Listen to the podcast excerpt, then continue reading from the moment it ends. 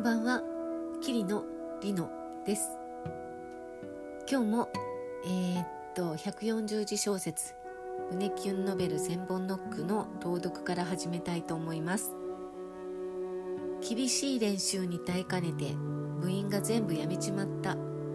一人分のドリブル音バスケットゴールまでの距離が近い。ジュボッとシュートが決まった瞬間ファイトです先輩。2つ年下のマネージャー。なんで辞めなかったんだ？先輩間違ってないですもん。強くなりたいのは当然でしょ？心の雨が今上がる。以上です。はい。えー、っと140字小説は毎日あの日記を開けましてそこに書かれてあることを題材に、えー、書く。という縛りがあります。なぜそういうことにしているかというと毎日1000個を作るまではやると決めているのでできるだけその一から作らなくっていいように脳の負担を少なくするためにそういう風にしています。えー、っと何を書くかっていうのが一番難しいことなんですよね。うん何を書いてもいいわけなのでじゃあだったらうんえー、っとあ胸キュンって名前を付けているし私が恋愛作家なので恋愛に関するこあのお話っていうことは決まってるんですけどじゃあ異世界ものでもいいしあの高校生のお話でもいいし小学生でもいいしえー、っと20代30代でもいいわけですよ。不倫の恋でもいいしあの純愛でもいいし。ってなると、えー、何を書いていいかすごく迷いますよね。なのでとにかく1日1ページずつ日記をめくってそこに書かれてあることを題材にっていうことを決めています。で今日あのー、作った140字小説これはえー、っと日記私の日記ではないんですけど日記を開けた時にはらっと1枚降りてきた落ちてきた、えー、っと便箋に書かれてあったネタから取りました。すっごい汚い字でねあのもうぐちゃぐちゃな字ででもびっしり書かれてあったんですけどそれなんだ何なんだっていうとアンケート用紙なんですよ。昔好きな人にアンケートを作って私あの女子がねで渡して返してもらうっていうことが流行ったんですよ。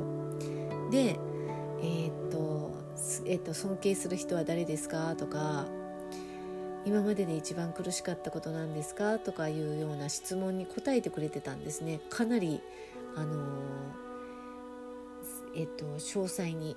でその中にえー、とバスケ部のキャプテンだったんですけどキャプテン以外全部辞めちゃったらしいんですよ。そうバスケ部のキャプテンの人が好きだったんですけどその1年の時に1年じゃない2年かな？2年の時に自分がえっ、ー、とそうなんだっけあの首相になった時にキャプテンになった時にあまりにもえっ、ー、とそのしごきっていうか練習がきつすぎて、うん、仲間たちメンバー全員辞めたそうなんですよ。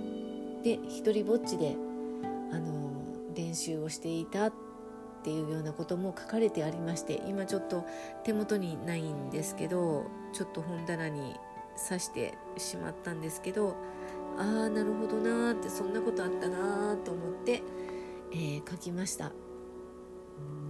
実際にはマネージャーはいなかったんですよ。その男子バスケット部にはマネージャーはいなかったので本当に一人ぼっちで練習をしてたんだと思うんですよね。そう。だけど私が1年生でその人が3年生だったんですけどあのその時にはあの3年生は1人もいなかったんだけど1個下のと,、えー、っと私とその時の同級生の2個下の後輩が入っていてうんあのなかなか厳しく楽しくそうにやっていました、えー、練習をしていましたね。はい。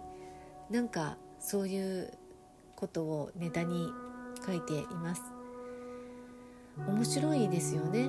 あの皆さんよく小説ってどうやって書くんですか？って時々あの質問をされることがあります。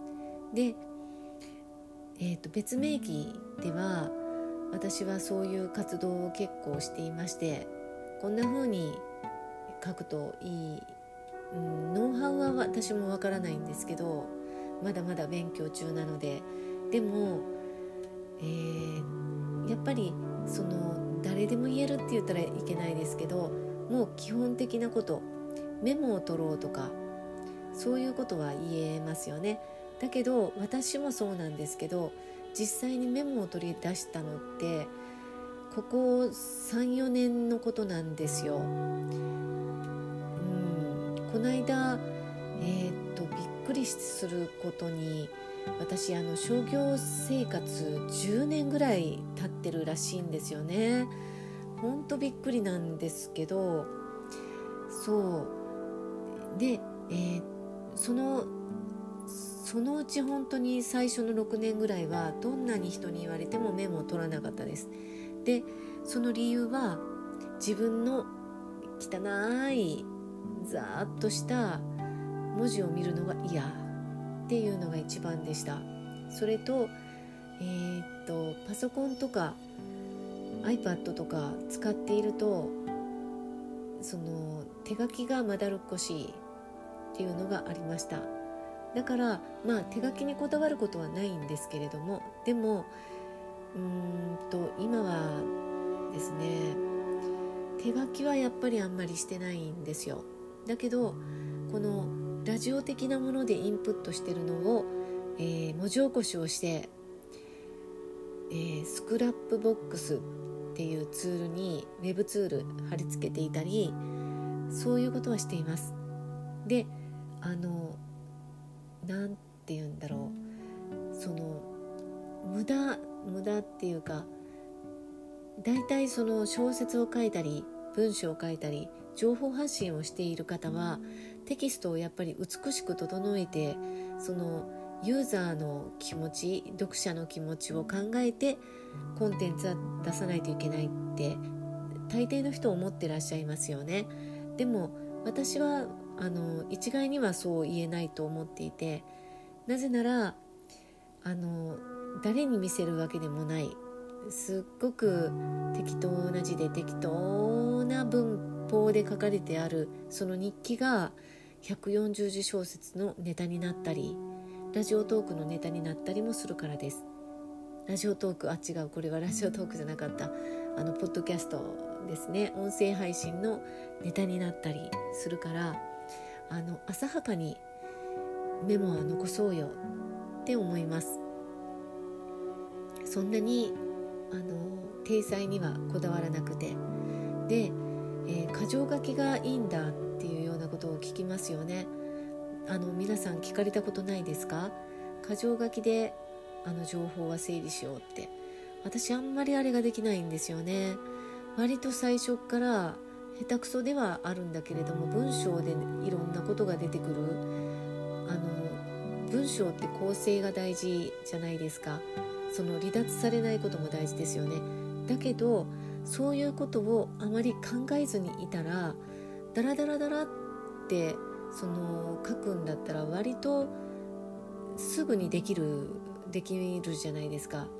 割とあの何て言うんだろう。箇条書きで系統立ててその積み上げていく方が難しくないですかね。どうなんだろう。これも食わず嫌いかなと思ったりもしますけれども。はい。えー、本当聞いてくださってありがとうございます。140小節。あの胸キュンノベルもう5176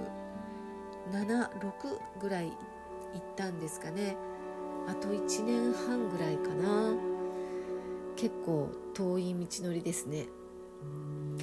今までの500回も結構やっぱり遠かったですね。いろんなことがありました。あの堀井さんという方が私の、えー、140字小説を毎日音声化してくださってるんですけど素晴らしいボイスで。それを毎日聞いているとああこの頃書いてたことって今書いてたことっていうかどれもこれもスキンシップ。うん。になってるな。スキンシップとコミュニケーション。今3密とかって言われて人との距離を取らないといけなくなっていますよね。うん私も今割と家の中に引きこもっています。で140字小節を聞いてああ恋人たち今この時代を生きてる恋人たちってどんな風に過ごしてるんだろう切ないなって思いました。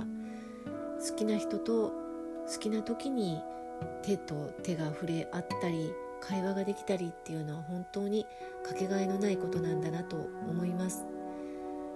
うん本当にそういう気持ちも込めて作っていかないといけないなって思いました。皆さんがほんのちょっとでも楽しい、うん、ドキッとしてくだされくださる、うん、ドキッとできる時間が提供できればとっても嬉しいです。それでは今日もお聴きくださりありがとうございました。また明日よろしくお願いします。失礼します。